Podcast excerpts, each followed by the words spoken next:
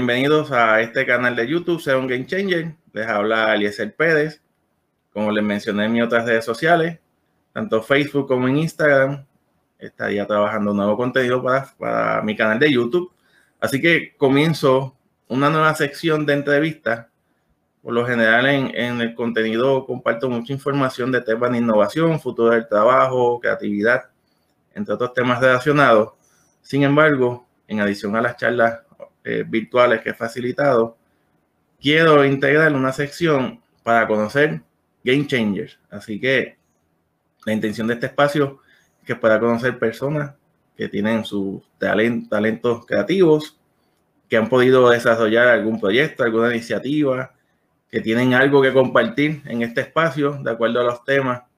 Y mi primera invitada para esta primera entrevista de este canal, sea un Game Changer. Es una persona a la cual aprecio mucho. La conozco hace, wow, como 20 años, maybe 15 años. Tengo que ya mismo verificar con ella el tiempo exacto, pero son más de 15 años, definitivamente, casi 20 años. Y es una profesional de educación, una persona que, que tiene una vocación por la educación, profesional que se ha desarrollado, pero en adición a, esa vocación de educar, mayormente ha logrado potenciar su creatividad en los proyectos educativos en los cuales ha participado o ha creado o ha colaborado. Así que hoy vamos a conocer varios de sus proyectos, de las cosas que ha estado haciendo y les presento a mi primera invitada en esta sección, a Carolina Calzada Navarro para que podamos conversar con ella. Así que la voy a entrar al estudio. Carolina, bienvenida. Acá, gracias, gracias por tenerme acá. Agradecido, ¿verdad? Por, por tu tiempo y por, por dar ese, ese paso de que sea la primera persona que voy a estar entrevistando en este espacio. Eh, para los que no nos conocen, Carolina y yo, pues somos, somos familia, como decimos, eh, somos pero en, adición a eso, eh, son muchos años de, amistad, de, muy buena vivencia, eh, también a través de, su esposo Jesús, que es mi, compadre, mi partner en, muchas cosas. Pero hoy se trata de Carolina y, Carolina eh, es una educada, como ya les comenté, y, y obviamente una persona que se dedica a potenciar la creatividad. Trabaja con niños, trabaja con adolescentes, también en escenarios donde a través de colegas adultos generan o crean o impactan personas a través de la educación, a través de la creatividad. Así que, cada bienvenida nuevamente. Gracias. Eh, para los que no te conocen, ¿verdad? Eh, ¿qué, estás haciendo actualmente? ¿Cómo, cómo anda tu, vida laboral? Vamos, sé que estás en, como educadora, tienes tus redes sociales. ¿Qué nos puedes decir? Bueno, pues, ¿verdad? Para los que no me conocen, hola, soy Carolina, Carolina del Mar, Calzada Navarro. Eh, yo soy eh, maestra de escuela elemental de profesión, ¿verdad? Eh, tengo mis maestrías en currículo, en administración y supervisión. Eventualmente se supone que pronto termine mi doctorado. Va por ahí, va por ahí. también eso. Por ahí vamos, por ahí vamos. soy promotora de, de, lectura, soy promotora de literatura infantil y juvenil, eh, animadora de lectura también. Y actualmente estoy de maestra, regresé al salón de clases nuevamente, eh, maestra de español de grado intermedio y superior, así que es un, un reto, pero me ha encantado, hemos hecho un gran clic con los estudiantes. Y soy, vamos, ¿qué te puedo decir? Este, como bien me dijiste, creativa. Me gusta mucho todo lo que sea eh, fomentar la creatividad, fomentar la lectura, tener diferentes proyectos, eh, muchos me conocen, me dicen de cariño arroz blanco. Así que por ahí, por ahí vamos, eso soy yo. Con varios proyectitos, algunos me conocen también como maestra Biblio, aunque ella es mi prima, realmente, es como mi prima, la maestra Biblio. Pero pues, por ahí vamos. Por ahí vamos. Eh, maestra Biblio tiene alguna red social que la gente por curiosidad puede encontrar o no tiene? Pues sí, este tiene ha estado, eh, tiene, su blog, tiene su blog, el baúl de Maestra Biblio, es maestrabiblio.com, donde ahí pues ella presenta y presentamos también, ¿verdad? Nos turnamos eh, reseñas, reseñas de, libros de literatura infantil y juvenil, así como también diferentes eh, actividades, eh, iniciativas que fomenten la, lectura y, y, la literatura infantil y juvenil a nivel de Puerto Rico, a nivel internacional. Ese es su blog y también tiene en Instagram, tiene su cuenta Maestra Biblio. Ok, ok, eso es ¿verdad? importante para los que tengan esa curiosidad eh, de conocer los espacios de, Carolina. ¿Y por qué traigo acá a Carola, como realmente le, decimos con mucho cariño, a, este espacio? Obviamente, eh, fuera de, esta formalidad de cámara, nosotros muchas veces dialogamos sobre la creatividad y las ideas sueltas y las las locuras del proceso creativo, ¿verdad? Y es algo que a veces hemos compartido tanto ella y yo en, las cosas que realizamos. Y Carolina recientemente publicó un libro, un libro eh, orientado a, niños que ya mismo vamos a estar reseñándolo formalmente. Pero cuando le hice acercamiento, me dije, mira, vamos a hablar del libro, pero realmente quiero hablar de ti y, y sobre todo por las cosas que hace. Eh, Carolina, como bien mencionó, eh, le faltó decir algunas cositas. Ella también ha sido la conductora de, un programa de radio, Mundo de Palabras. Eh, Ay, que hablar de mí me cuesta. en algún momento, ¿verdad? Eh, en las redes sociales yo, yo les daba apoyo, tanto ella como a Jesús. Y, y obviamente un proyecto que, que, llevan 10 años, 12 años, no, no, sé el dato preciso, cuántos años lleva el programa, obviamente con la pandemia. Sí, ya, ya llevamos, sí, con la pandemia se detuvo un poco, pero llevamos 10, 11 años, más o menos. Wow. Así que estar en radio, ¿verdad? Con, un programa dirigido a, fomentar la lectura eh, es una, hazaña, ¿verdad? Muy, muy loable y, sobre todo muy interesante. Eh, en adición a eso, dentro del programa, eh, Cadola crea sus personajes, lo, que es la maestra Biblio que ya ella comentó, pero también está el señor diccionario y, y otros. El señor diccionario está. Así que De, de, momento hay otros eh, personajes que se integran a, toda esta aventura. Eh, es bien importante que podamos eh, pues conocer el trasfondo creativo de, un autor, ¿verdad? Y, de un creativo, de una persona que se dedica a crear y sobre todo crear para conectar con niños, con jóvenes, ¿verdad? Mayormente. así que, Carola, quiero, quiero comenzar, quizás nos pueda decir ¿en qué te inspiras? Por ejemplo, cuando, cuando creas estos personajes, Cuando, estás en ese proceso de, escribir un cuento, yo sé que has escrito muchos cuentos, no todos están publicados, pero sí me consta que, has escrito muchos cuentos. ¿En qué te inspiras? ¿Qué, realmente buscas eh, de inspiración? Pues mira, eh, este, como bien tú dices, este es un proceso creativo. Déjame bajar aquí, porque el sol se me movió. Eh, el proceso creativo de, de escribir cuentos es bien único eh, en cada persona, ¿no? Pero por lo menos en mi caso, a mí siempre me visualizo primero en la historia y después la comienzo a escribir. ¿Okay? De momento eh, yo puedo estar soñando despierta de día y de momento como que, ah, esa idea está buena para un cuento. Y pues entonces empiezo a escribirlo. en al, al, inicio, ¿verdad? Cuando eh, uno decía, uno es atrevido, uno se llamaba, se autoproclamaba autor, eh, pues simplemente empezaba a escribir, empezaba a escribir, escribir, escribir, escribir sin, sin darle mucho eh, pensamiento al desarrollo del personaje, a la descripción, a hacerlo, dejarlo envejecer quizás. Y pues yo era de las que empezaba a escribir y según se me iba, me lo iba visualizando, pues lo iba desarrollando. Eh, la mayoría de las veces me resultó, me resultó, eh, yo vengo escribiendo cuentos desde bien jovencita. Eh, de hecho, gracias a, ese proceso innato, por decirlo así, cuando estaba en décimo grado, en décimo grado gané un concurso a nivel de Puerto Rico de literatura infantil, que lo, en ese momento lo había desarrollado el periódico El Nuevo Día en su sección de educación. Y pues a nivel de Puerto Rico, pues lo gané, ¿no? Y pues de ahí después contra, pues sí, puedo, puedo escribir y pues de ahí me he mantenido escribiendo. Ya pues cuando entro en, en más carrera eh, académica y en más conocimiento, por no decir en más edad, pues eh, aprendo, ¿verdad? Con diferentes experiencias que tuve en Latinoamérica con el programa internacional de acercamiento a la literatura infantil con Piali, que dirijo junto con mi esposo Jesús hace más de 15 años. Muchos años, me consta. Pues, muchos años.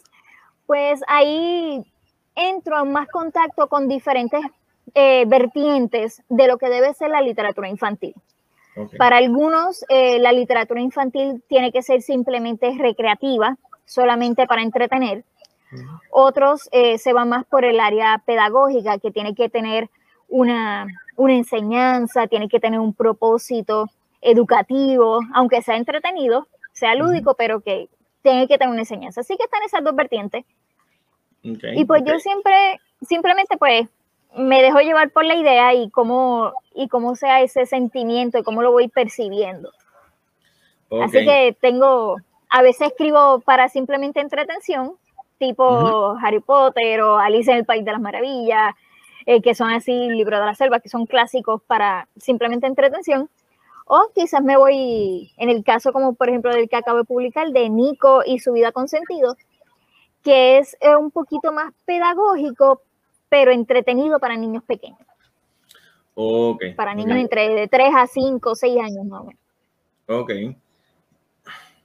En esa, la Este proceso creativo y sobre todo de, de, de, escribir, esa escritura creativa y, y, obviamente conlleva otras conexiones. Tu intuición, porque obviamente tenemos días que uno se siente súper creativo, que uno dice, hoy estoy, ¿verdad? Que, hoy estoy premio Nobel. Premio Nobel, exacto, ¿verdad? Y me, identifico, vamos, uno dice, mira, hoy estoy fluyendo, ¿verdad? Y de momento surge algo de que uno está trabajando y uno empieza a fluir con las ideas y se siente una alta producción, pero también hay días como que pues la producción creativa no está muy activa. No sale nada por más que lo exprima. Pues hay momentos que cuando ya uno comienza considerando el proyecto de, libros que acabas de, publicar, la intuición, o obviamente te conozco y sé que, que frecuentas, ¿verdad? Tienes un hábito de escribir cuentos, de, de, crear, de poder quizás conceptualizar un personaje, lo llevas a la radio, lo llevas al cuento, pero ya en el caso de este libro, ¿verdad? Que ya hay como que quizás hubo una inquietud, entiéndase la idea formal de que, oye, voy a escribir un, un cuento para publicar ¿Cuál fue ese aha moment, verdad? Eh, eh, cuando uno dice, espérate, o sea, eh, este es el proyecto, este es el, este es el personaje, este es el cuento. ¿Cómo llegó eso? ¿Cómo, cómo llegó Nico? ¿Verdad? Obviamente yo, yo sé cómo llegó Nico, pero creo que la gente sepa. Sí, pues mira, la idea de Nico y su vida con sentido realmente fueron con que varios, ajá, este es el momento. Primero, surgió eh, con una conversación con un gran amigo y promotor de lectura aquí en Puerto Rico, eh, Héctor Aparicio, de Aparicio Distributor, eh, en el cual precisamente estábamos hablando de los diferentes libros que están saliendo a la venta y, y, cuáles son los temas que más se estaban trayendo.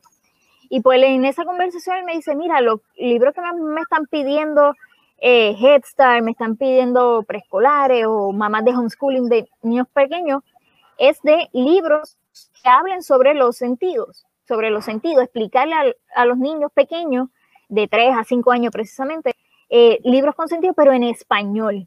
Y dice, y caramba, se me ha hecho bien difícil encontrar, hace tiempo no, ya con que no, no están publicando. Y yo como que, ah, eso suena viable, como que estaría chévere. Y pues como que lo puse ahí en, en backorder, como uno dice, y lo estuve pensando y pensando. Luego otro momento que como dije, no, ahora es que, es pues que con mi precioso querubín de ahora siete años, mi querido Santiago, él ha sido desde pequeño bien eh, sensitivo y a él le encanta todo lo que sea la ciencia, los sentidos, aprender, se sabe todos los sentidos, sabe más a veces de anatomía humana que yo misma. Y pues él también le gustaba mucho esto de los sentidos, de aprender, de ver, tocar, oler. Y como que junté la idea y yo, pues fíjate, si a él le gusta y se necesita, pues vamos a probarlo. Y pues entonces comencé a escribir y me, me visualicé en estos dos mundos. Yo como maestra, ¿qué me gustaría tener a mí en un libro para poder enseñar lo básico de los sentidos, para introducirlo, ¿verdad? A esta población. Y cómo, y las cosas que le gustaban a mi niño, ver y jugar con los libros. Así que ahí pues entonces fui creando esta historia de este niño, este, este niñito que necesitaba eh, comprender su alrededor, comprender su entorno, eh, comprender por qué veía las cosas, comprenderse a, él mismo, eh, comprender de dónde venían los olores, de dónde venía el tacto, por qué lo sentía. Y entonces ahí le fui dando la forma. Y la visión del libro es como Nico, que ese nombre se lo puso mi niño, como Nico va descubriéndose poco a poco ¿verdad? Eh, descubriendo primero los ojos, pues, ¿qué es lo que hace, qué es lo que hacemos primera cosa en la mañana? Pues abrir los ojos. Abrimos los ojos, pues entonces desde ese sentido comienzo a, a desarrollar la historia del quién soy, qué soy. Dice, lo sabré cuando despierte. Y ahí pues entonces ella pues abre los ojos, pues cuando despierto puedo ver a mi alrededor gracias a los ojos, y de ahí pues entonces paso a jugar. Yo siempre eh, con Piali y en toda mi eh, filosofía educativa personal, siempre he sido gran defensora del juego, de lo lúdico, algo que sea entretenido, algo que sea simpático. Y yo quería que entonces que este libro no fuera simplemente que se pudiera leer y ya. No, eh, mi idea es que aquel adulto que lee con el niño, porque es para niños de 3 a 5, no lo van a leer solo, necesariamente, pues que sea una herramienta que también le permita a ese adulto, a ese promotor de lectura en ese momento, jugar tanto con el niño, con el libro y con el entorno en el que estén al momento de leer el libro. Ok. Y ahí fue como entonces lo fue desarrollando y cada una de las, eh, de las etapas del libro, cuando se presenta cada uno de los sentidos, eh, fue un espacio para jugar. Un espacio para jugar, un espacio para descubrir. Me, parece muy, muy interesante varias cosas. Eh, obviamente, eh, ¿verdad? Acá en, este espacio, una de las aspiraciones que, que, he tenido es promover el comportamiento innovador, pero, pero, obviamente uno de los puntos iniciales es cómo se estimula esa creatividad. Y, y también, como decimos, las causalidades de la vida, el, el que sea la primera persona que entrevisto para este canal, también tiene un, orden lógico y es que quizás hoy día tenemos muchos retos para eh, eh, promover, fomentar la creatividad e innovación en los escenarios de trabajo con adultos, porque quizás cuando fueron niños no se cultivó toda esa destreza, no, no se inspiró, no se provocó. Entonces, haciendo unas anotaciones de lo que tú me estás diciendo de esa intuición y cómo llegaste a, darle forma. Primero, como todo proceso emprendedor, ¿verdad? Atándolo a un concepto también, ¿verdad? De, emprendimiento, de negocio, ¿verdad? En buen sentido de la palabra. Identificaste una necesidad, hablando con esta persona que, que conoce a Patricio Distributor, ¿verdad? Compartiendo esas ideas, esas inquietudes, cómo está el mercado, y, obviamente te plantea una necesidad y, tú la supiste capitalizar, ¿verdad? De oye, yo creo que puedo eh, Crear, algo que, pueda satisfacer ese vacío, e, e, eso que la gente quizás quiere, pero no, es, no, no, es, no hay mucha oferta en, el mercado. Pues entonces también como indirectamente, aunque el beneficiario mayor es el niño, también pensaste en el adulto y yo creo que volvemos. Eh, eso, ¿verdad? Un ejercicio de empatizar, ¿verdad? De, fomentar esa empatía a todos los niveles, porque, porque obviamente también el adulto trabaja indirectamente. Valerlo. Sus habilidades creativas de, disfrutar de ese proceso lúdico, ¿verdad? De, cómo disfrutarse el proceso con, su niño, este, ¿verdad? Si, si es un padre o un familiar, o obviamente si ya es un, educador o una persona que quizás está en, algún proyecto comunitario, ¿verdad? Que parte de, su, de su ¿verdad? Impacto, responsabilidades sea leerle cuentos a niños. Y entonces cómo disfruta del libro, cómo puede jugar y cómo también conecta, ¿verdad? Con, con este caso con los niños o en la familia. Y ahí se da un proceso muy interesante de, de conexión y de estimular la creatividad. So, me, me gustó eso. Porque lo importante acá cuando estamos hablando de promoción de lectura, que es lo que queremos eh, promocionar también eh, y enfatizar en los niños desde edad temprana la creatividad, si el adulto que está leyéndole al niño no está motivado a leer, no le, no le agrada el libro, lo siente pesado, pues todos esos sentimientos, toda esa vibra se la va a pasar al niño. Por tanto, eh, en mi perspectiva, yo tenía que tener bien pendiente que el libro no la historia no solamente tenía que ser entretenida para el niño, sino que también tenía que ser entretenida para el adulto que lo va a leer con ese niño, que fuera sencillo también de captar y permitirle eh, las preguntas abiertas, como, como yo eh, menciono, porque sí, cierto, hay algunos libros que son eh, bien pedagógicos y son preguntas cerradas, como que, ¿qué vio Nico por la ventana? digo que pues son muy cerradas, pero acá en el libro yo quise dejarlo más abierto, a que entonces se diera ese espacio de creatividad, de que si de momento al, adulto que está leyendo eh, el libro se le ocurre una idea con ese sentido, pues sí, hazlo, practícalo, no, no hay problema. Al igual al final del libro, yo como educadora pues puse eh, algunas sugerencias de actividades que el adulto pudiese hacer también con el libro, pero como digo, son sugerencias. Sí, sí, es un espacio para también este, uno dice atender esa vocación, ¿verdad? De, educar, de, compartir conocimiento. Cuando estás en, ese, eh, ya sea cuando creas un personaje, obviamente el caso de Maestra Biblia era un personaje bien desarrollado que llevas años con él, el señor diccionario, ¿verdad? Que dentro de un segmento de tu programa de radio, o en este caso, ¿verdad? Cuando, cuando estás escribiendo el cuento y, creando el personaje de Nico, que aunque, ¿verdad? Eh, Santiago eh, tuvo ahí su aportación de, adjudicarle el nombre.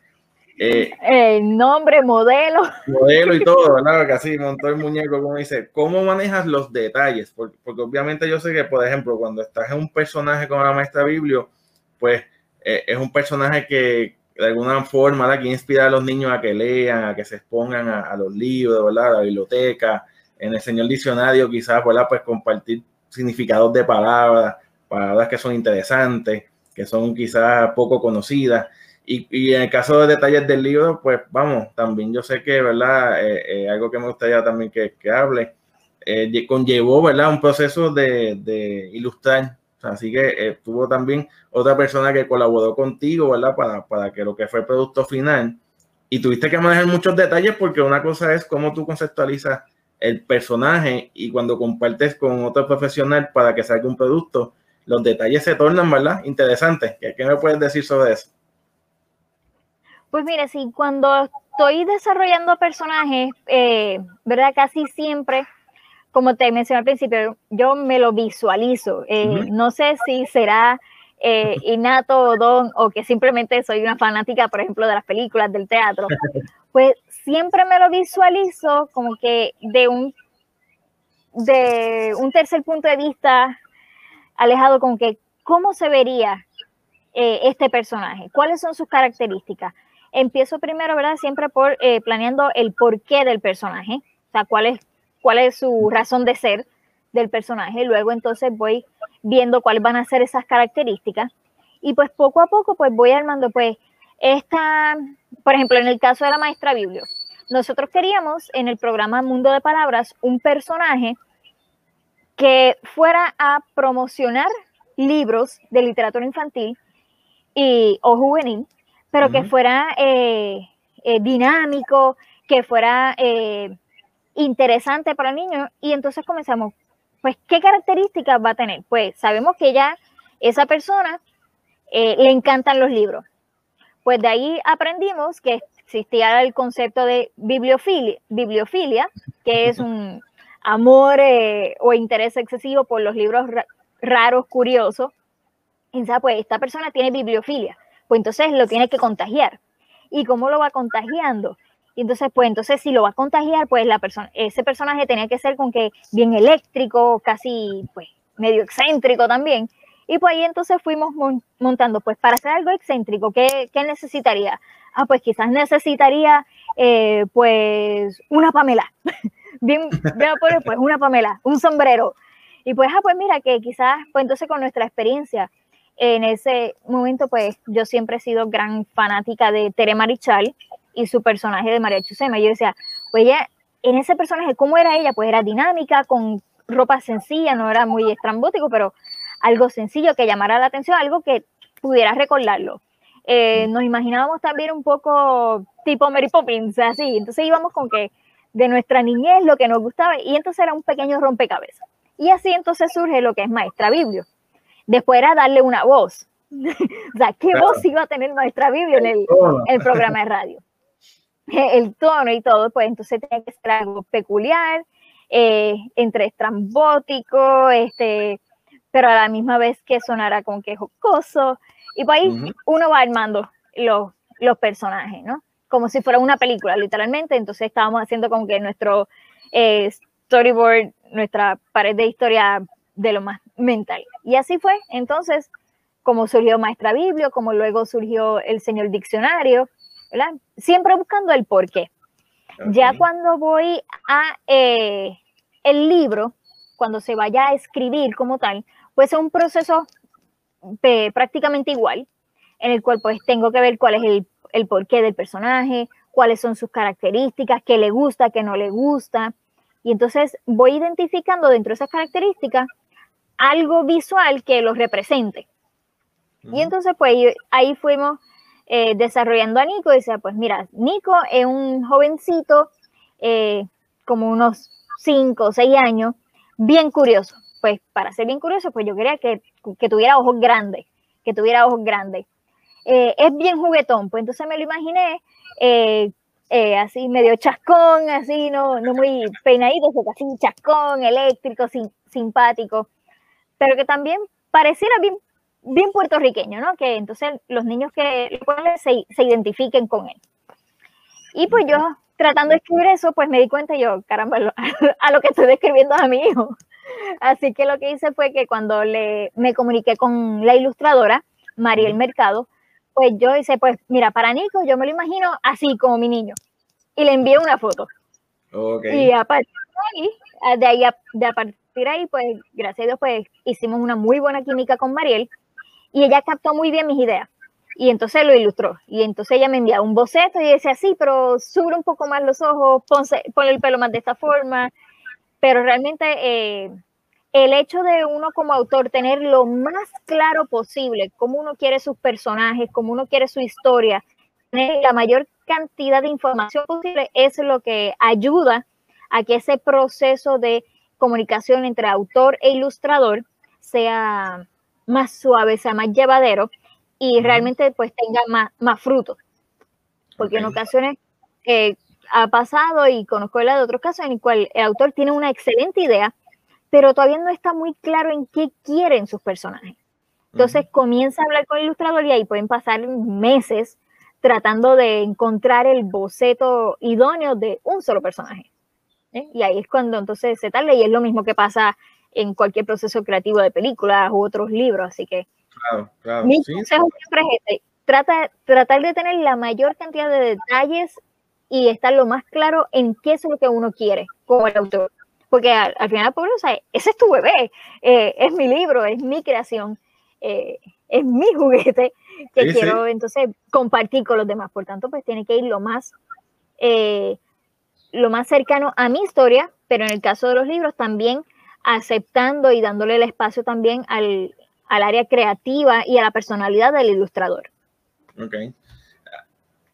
Diste un punto importante, la de, de cómo se manejan los detalles, parte de ese proceso creativo, es un proceso, ¿verdad? La, creatividad en su máxima expresión, tanto artística, eh, en la escritura, en el diseño, a nivel empresarial, los detalles son vitales porque uno va filtrando eh, eh, las ideas, ¿verdad? Ya obviamente convertida en un proyecto, pero ahí es donde realmente uno le puede dar esa, eh, esa identidad, que es lo que tú dices. Eh, el personaje necesita una identidad, eh, la ilustración necesita tener la identidad de cómo tú conceptualizaste a Nico, ¿verdad?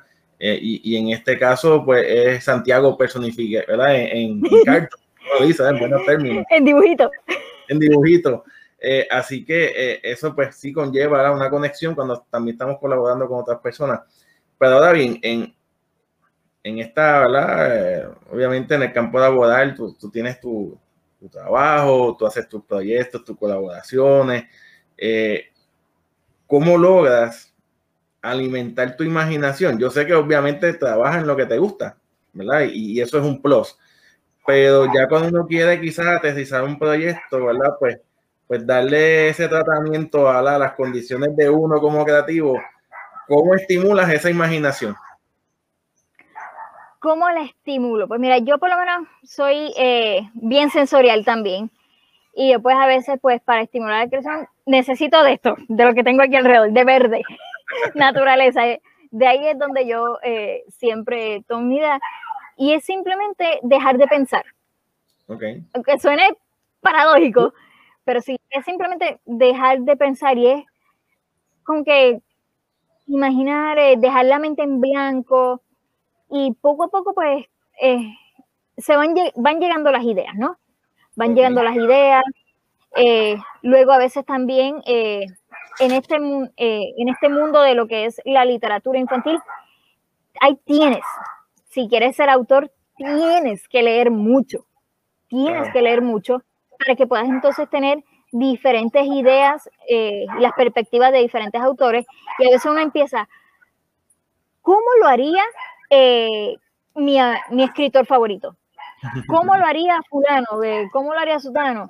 Y, y no, es, no es copiar el estilo, sino que es partir de algo, partir de algo y entonces ahí dejarte llevar por, eh, por el proceso mental. El, nuestro hemisferio derecho te va, te va a estar tirando, bombardeando todas las ideas solitas y es estar dispuesto a escuchar, de estar dispuesto a escuchar a tu propia mente y libreta en mano, o sea, tener una libreta cerca con bolígrafo, eh, bolígrafo, lápiz, que cuando uno está así de momento, idea, escríbela, anótala. O si tienes ahora pues, en este mundo digital el teléfono, pues mira, alguna aplicación, una, alguna aplicación, una aplicación o, un mensaje de voz, envíatela a ti mismo y dice, idea para cuento, tal cosa, y ya, y lo dejaste. Y luego entonces de eso es dejarlo envejecer. Dejar envejecer la idea. Eh, en ocasiones, como bien tú dices, hay días que uno puede empezar a escribir y te sale el cuento completo y, y uno queda con que, wow, lo logré. Pero aunque te sientas así, como quieras, hay que dejarlo envejecer. Dejarlo descansar un rato y después cuando vuelvas a leer, puede que te digas, contra, me quedó bien, o si no, Dios mío, qué porquería. y pues entonces sí, eh, lo cambia. Es autocrítica, ¿verdad? Que a veces uno, pues a veces uno es muy duro con uno mismo, pero, pero yo creo que lo que, lo que dices de, ¿verdad? De aquietar la mente o sea, llevamos a un entorno psicológico de meditación, de mindfulness, ¿verdad? Que son términos que, hoy en día se conversa mucho. Eh, es como uno, dos cosas quizás, eh, apreciar lo que nos rodea en ese silencio y también conectar con uno, ¿verdad? Aquietar la mente. La mente sigue trabajando, lo que pasa es que uno calma eh, la, la, ocupación en, en, lo que está pensando, ¿verdad? Y a veces estamos pensando en muchas cosas, muchas cosas, muchas cosas, pero como tú bien dices, cuando a veces necesitamos enfocarnos en algo, pues hay que bajar esa velocidad y, provocarla, ¿verdad? Provocarla. Y yo siempre digo que en esos momentos, cuando uno trata, no, me voy a quedar quieto y de momento no llega nada, inspiración, ven a mí, no llega nada, simplemente cambia la actividad. O sea, olvídate de eso, no te llegó, cambia de actividad, empieza a hacer cualquier otra cosa creativa que eventualmente vas a regresar mientras tú estés haciendo algo y con que, ah, espérate, la idea se me ocurrió y ahí entonces va y cambia. Fíjate, ahora que dice eso, aprovecho una curiosidad. ¿Alguna oh. anécdota? Obviamente tú, tú, te expones, ¿verdad? Mucho a, a, grupos de niños, ya sea formalmente por, por tu rol de maestra, pero también reconozco que, que en ocasiones, pues, literalmente te invitan, ¿verdad? Para compartir con niños, ya sea en campamentos, en actividades particulares, etcétera. Eh, la improvisación, porque quizás a veces uno lleva un libreto, ¿verdad? Nos pasa a todos. Eh, uno a veces, pues yo dando alguna conferencia, de momento uno puede tener algunos segundos que te puedes ir en blanco o que el público que te tocó pues no está reaccionando con lo que tú pensabas. Y ahí tú dices, bueno, eh, cambio de planes, ¿verdad? Hay que irnos con el plan B. ¿Cómo te ha ido con ese talento de improvisar? Yo te conozco, sé que lo, lo tienes bien presente, pero, pero ¿cómo, la, ¿cómo lo manejas? Porque en este escenario con niños, pues a veces bien impredecible. Ok, pues mira, sí me ha pasado en el momento que he tenido como que lo que dicen en, en inglés, oh, tough crowd, que no están reaccionando a tu historia y que te lo ves y se quedan con que, ajá, y digo que, eh, ok, ¿qué hago? Pues entonces trato de ver dentro de la misma historia, ¿qué otra historia puedo poner? A veces me, me he visto que estoy leyendo un cuento, los niños no están reaccionando por alguna razón, y, y si eh, fue una vez que decía, ah, eh, le gustaba cantar, le gustaba cantar al personaje, pues entonces ahí mismo vamos a cantar una canción. Y con que lo sacaba de la actividad. Entonces ellos estaban enfocados en que iba a ser una narración de cuentos y de momento, espérate, estamos cantando y estamos bailando. Entonces lo que hice fue con que los desperté, los cambié y ahora vamos a seguir con el cuento. Okay. Y seguimos. O si no, los hago partícipes a ellos de la historia, en el sentido de que, mira lo que pensó este personaje, ¿y tú qué te harías? ¿Y tú? ¿Y, tú? Entonces los hago partícipes. Y ahí pues entonces los voy modificando, eh, cambiando esa, esa mentalidad. Ok. Ahora, vamos ahora, como decimos, ¿verdad? A, conocer algunos detalles de, Carolina, tipo quizás ping-pong, vamos. Eh, preguntas rápidas. Oh. ¿Cómo estimulan la musa? ¿Qué, me puedes decir? ¿Cómo, ¿Cómo, Carolina habitualmente estimulas la musa? Eh, con películas de niños, muñequitos y leyendo. Ahí con esto, las películas a veces animadas a mí también me ayudan a activar la musa, eh, ¿verdad? Para cosas que uno tiene que activar la creatividad.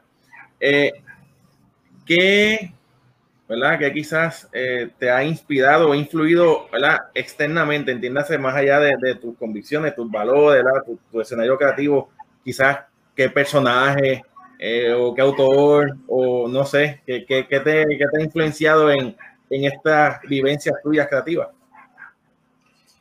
¿Qué me ha influenciado? A mí, pues, caramba, como te decía, eh, para mí Tere Marichal ha sido una gran influencia. Eh, para mí es como que mi ídola, mi ídola Tere Marichal y todos sus procesos. Y luego entonces también las diferentes experiencias de vida que he tenido, eh, compartir con personas de otros países, dialogar con, dialogar con niños y simplemente observar mi alrededor ver quizás de momento el perrito realengo que está, por alguna razón, está brincando. Y yo, ¿y por qué el perrito brinca? O si no, veo un caminito de hormiga y que estaba pensando la hormiga. Y entonces meterme en ese mundo, o sea que todo. Eh, ahora vamos al dark side, ¿verdad?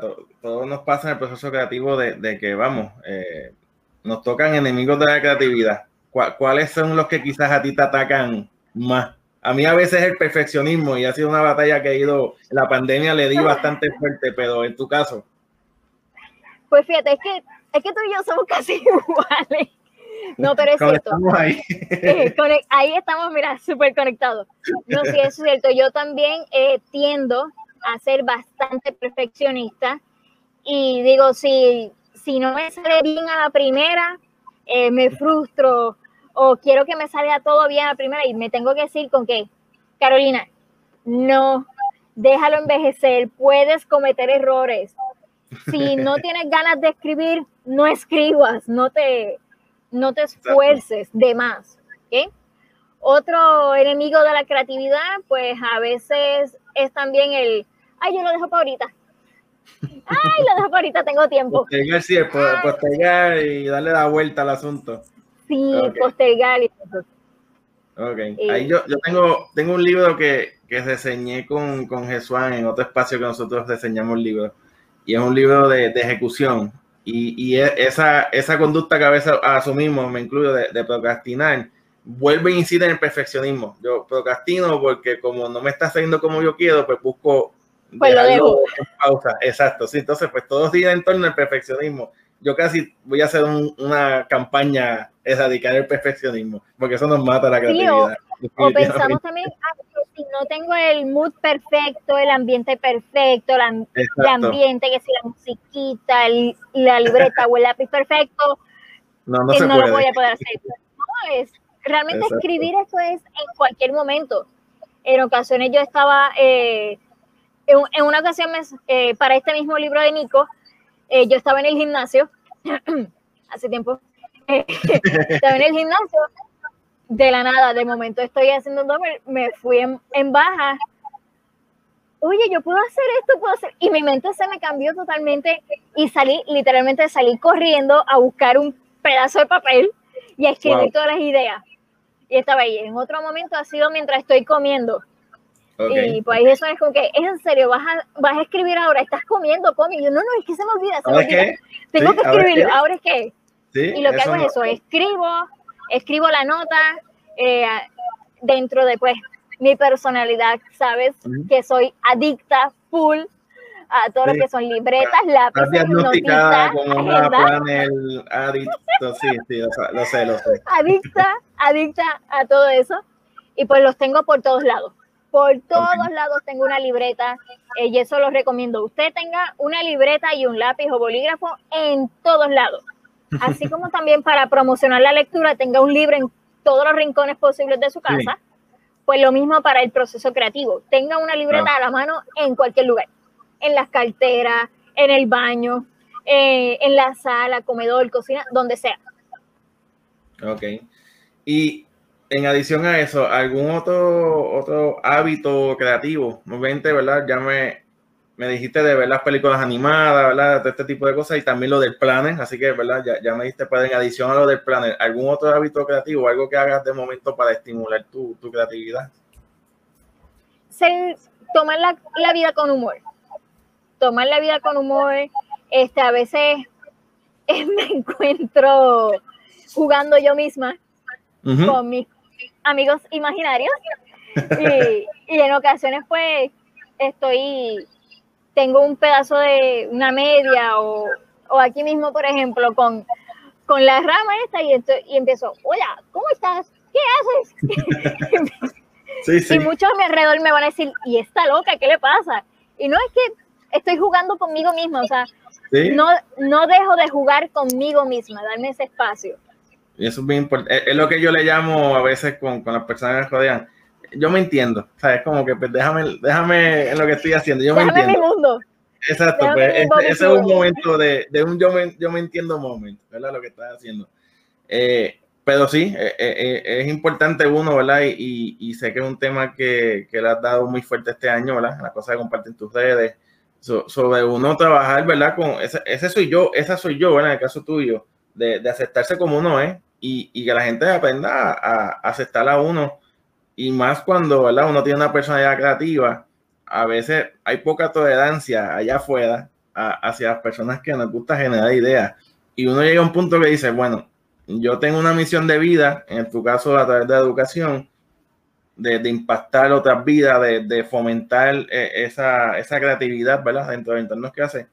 Pues, si no me aceptan bien, yo, yo voy a seguir, yo voy a seguir con mi misión de vida. Eh, mi mantra, yo digo, mi mantra es, no soy un billete de 100 para gustarle a todo el mundo, pero siempre vas a encontrar a alguien que haga feliz, alguien que lo haga sonreír. Y yo por lo menos con una persona en algún momento que le saque una sonrisa, ya yo me doy por paga. O sea, ya yo me doy por paga, hice, hice mi misión en este mundo. Sí, es como yo llamo, impactar una vida. Como dice, ya, con que una vida, ya, tengo, ya. tengo ganancias, ya lo que hice tiene valor. Y lo que hay que empezar es también por, como tú bien dices, aceptarse uno mismo. O sea, sí. acéptate así, así eres tú, ámate tú mismo primero, ya que aprovechando esto que mencionamos un poco de mindfulness, amarse a uno mismo y de ahí pues se nota cuando uno se acepta a uno mismo, la forma en que uno es, sus procesos creativos, su forma de ser, cuando ya tú lo aceptas y te apoderas de él y, y lo defiendes, lo defiendes porque ese es tu personalidad, eso se, eh, se irradia y se contagia. Esa alegría y dice, ay, esta persona siempre es alegre. Pues sí, porque me gusta ser alegre. Claro, no estoy diciendo que todo el tiempo voy a estar alegre, ¿no? Eh, obvio, somos humanos. Hay días y hay días, pero tratar de ser lo más posible eh, sincero con uno mismo. Que siempre, en algún momento vas a encontrar a alguien que conecte contigo. Y si no, pues, sorry. Sí, eh, eso es lo que hay, ¿verdad? Así que ahora, ¿verdad? Quisiera voy, voy a, compartir un poco El, libro, la para que podamos ver la, la, portada y, algunas páginas que están de preview excelente. Eh, en Amazon, en Amazon pues nos permite poder verlo ¿verdad? para compartirlo con, nuestros seguidores. Así que voy aquí a, ¿verdad? Aquí si usted va a Amazon, eh, puede, aquí ve la portada eh, ahí está. Nico y su vida con sentido. Hay un preview, ¿verdad? Eh, que hay además Calzada Navajo, ilustrado por Mariel Mercado, ¿verdad? Que fue ilustradora, como bien mencionaste. Ahí está la, ilustración de Santiago, ¿verdad? Hecho eh, y lo que son los sentidos, ¿verdad? Eh, la portada obviamente conecta con, con lo que plantea el libro. Y vamos a ver acá, ¿verdad? parte de las ilustraciones que, nos permite ver Amazon, ¿verdad? Para que la sí, Esas son las guardas. Las guardas. Y ahí, pues, eso es, pues, promotora de literatura y de los buenos libros, pues, no podía faltar. Las guardas precisamente son un, un espacio que no siempre se dan en los libros, pero en la mayoría sí, que es como una introducción a lo que el, el lector se va a encontrar en el libro. Es una eh, es resaltar de alguna forma con algún color, con alguna imagen, con algún detalle relacionado al contenido del libro. Y para mí era bien importante tener eso de las guardas. Eso, vamos, me, gusta buscar información de, de 20 temas. Eh, y, y, algo que, por ejemplo, pasa en la industria de la música, ¿verdad?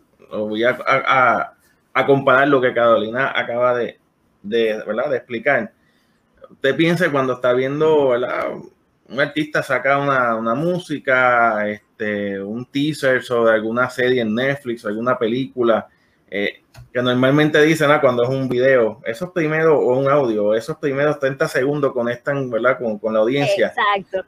En el caso de un libro, eh, el reto es mayor porque pues no está el efecto, ¿verdad? Del video y de, o del sonido. Entonces, me, me gusta mucho cómo lo trabajaste porque a pesar de que es una pieza, ¿verdad? Eh, eh, hard copy, eh, esa introducción que hace son lo equivalente a esos 30 segundos del video o del audio, ¿verdad? Buscar conectar con, con el que abre el libro, wow, o sea, esto es lo que me voy a encontrar aquí. Así que fue, fue, Y una buena guarda, una buena guarda, ese es, el ese es el propósito, ¿no? Que te resuma un poco la historia y entonces ahí pues tú puedas como que, wow, que por ejemplo, si uno coge los libros de J.R. Tolkien del Señor de los Anillos, cuando uno lo sabe, no importa la edición que sea, siempre te presenta el, map, eh, el mapa de, la edad de la Tierra Media. Y pues ahí pues uno se enamora. Y ahí pues precisamente están ya cuando Nico abre sus ojos y comienza a ver. Es ahí eso, claro, el formato en que lo presenta Amazon lo corta, pero yo lo tengo aquí. la idea era tenerlo a página completa. ok, sí, que son, que son estas dos páginas, esta que está, ¿verdad? Primero y esta que está luego. Sí, exacto, a página completa. Y cuando yo hablaba con, con, la ilustradora, dice, mira, yo quiero que aquí sea un tipo, ¿dónde está Waldo? ¿Dónde está Waldo? ¿Ve? En el cual hayan detallitos eh, escondido y entonces el adulto dice, ¿y qué tú encuentras? ¿Qué colores ves? ¿Qué formas ves? Eh, eh, ahí también pues puse en práctica un poco lo que es el proyecto Cero y el, el proyecto Muse de, de, Harvard y de Howard Gardner, el cual es que a través de una obra de arte se introducen una serie de preguntas para poder apreciar esa obra de arte. Hay desde un ambiente lógico, un ambiente matemático, de sentimiento, etcétera. Y pues jugar con dónde está Waldo, dónde está Waldo aquí. y qué cosas puede ver el niño, qué cosas puede ser, y qué sonido, qué tú escuchas. Pero ¿cómo que, qué escucho si lo estoy leyendo? No, pero es que con lo que conoces, ¿qué puedes escuchar? ¿Qué tú estás viendo? Y que se convierta en un juego. Que se convierta en eso, un juego. Excelente. Eh, aprovechamos y, compartimos un poco sobre el libro. Recuerde que el libro lo puede conseguir ¿verdad? a través de Amazon, aquí en Puerto Rico, Aparicio Distributors y de Bookmark, ¿verdad? que es otra librería eh, que está acá en Puerto Rico y, que ya está disponible. Eh, yo creo ¿verdad? que cerrando ya este interesante diálogo, pudiera dar quizás una, unas observaciones para nuestros seguidores de cómo está el proceso creativo si usted está, ¿verdad? Sus roles tienen que ver con la educación, pero si también está dentro de una organización, una empresa, un proyecto comunitario, tiene alguna idea que desarrollar, yo creo que, que se puede llevar de esta entrevista con, con Carolina dentro de lo que es su, su, su vivencia, su, su, perfil creativo, eh, observar, ¿verdad? Eh, darse esa oportunidad de observar eh, aquello que usted quiera hacer, comienza a observar, comienza a mirar su entorno, comience a, a, a dar espacio eh, segundo, trabaje con, con, sus cualidades y con su psiqui, ¿verdad? Su, su autoestima, su autoaceptación. Eh, confíe en usted. Reconozca, como bien dijo Carolina, hay días buenos y hay días que a veces uno dice, hoy no es el mejor día, pero algo que, ¿verdad? A veces yo he dialogado con otros colegas de la psicología y en estos temas las emociones son a corto plazo, los estados mentales son a largo plazo. Si usted está claro que su estado mental es de optimista, de creativo, usted va a fluir, va a tener un día malo y va a reconocerlo y probablemente al siguiente o al siguiente día va a retomar, ¿verdad? Eh, eh, ese proyecto, esa idea. La colaboración, este proyecto, por ejemplo, del libro, eh, se, le, se le dio vida a la máxima expresión porque hubo un, ilustrador, ¿verdad? Que, que, pudo compartir y pudo apoyar este, esta conceptualización de, de, Carolina. Así que parte del proceso creativo también es considerar las colaboraciones y, y es algo importante en este mundo para innovar. Eh, solo es bien complejo en los proyectos para que queden, ¿verdad? Para darle difusión, para, para poder llevarlos a otro nivel, hay que darse espacio para colaborar y eso también radica en uno. Y eh, los hábitos, yo creo que algo que fue muy poderoso, ¿verdad? Tus hábitos, como desde quizás ver una película animada, de alguna temática que a ti te gusta, te, te, te reconecta con tu ser.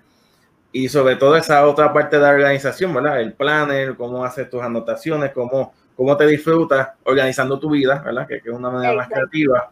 Eh, y obviamente eh, trabajando contigo, eh, la parte del silencio me, encantó mucho porque la, comparto. A veces uno tiene que aquietar la mente y como digo, la mente nunca deja de trabajar. Uno se cree que deja de trabajar. Lo que uno realmente está calmando son la avalancha de pensamientos para enfocarse en algo.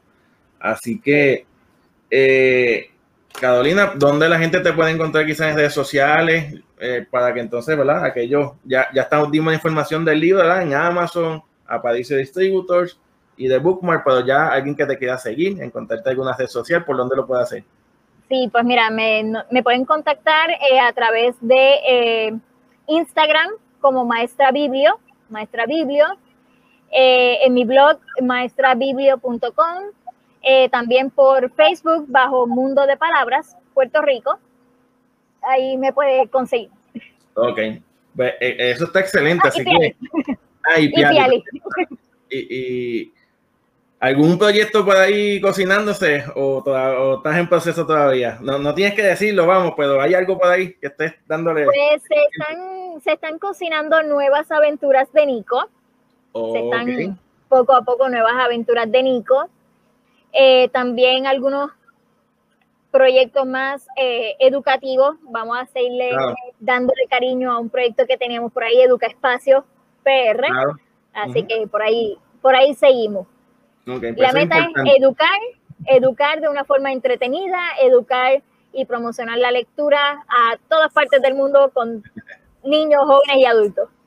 Bueno, así que nada, gracias, eh, Cadola. Eh, obviamente muy interesante, era algo que, que era, era un, un, pendiente que teníamos, ¿verdad? Eh, dar, un espacio, conversar en este, ¿verdad? En estas redes sociales que, que trabajo con mucho esfuerzo y cariño, pero obviamente eh, que mi objetivo era que conocían a, Carolina Calzada Navajo, cada la, la, creativa, ¿verdad? Eh, más allá quizás de la autora, la educadora, ¿verdad? Quizás de la formalidad, sino eh, el, ser humano, cómo trabaja su creatividad y cómo logra, ¿verdad? Es darle forma a, sus pensamientos. Así que recuerden, ¿verdad? A los seguidores de, de Sound Game Changer, importante, ver conseguirle en Facebook, Instagram, en YouTube en las plataformas de podcast, en las principales plataformas, Spotify, Google Podcast, eh, name la plataforma que a usted le guste me puede encontrar. Eh, tengo un evento próximo 6 de, de abril sobre temas del futuro del trabajo, así que también puede buscar mis redes sociales y, y registrarte al evento, el líder de costo, por lo que entonces seguiremos la conversación más adelante y dándole las gracias a Carolina por su tiempo y por compartir su perfil creativo. Gracias, Carolina. Gracias, gracias a ti y a, todos, pues mucho éxito y no tengan miedo de ser creativos, no le tengan miedo a soñar, simplemente tírese, tírese a nadar, no se preocupe. Claro que sí. Esperen más entrevistas en, en el mes de abril, así que hasta la próxima entrevista. Se cuidan.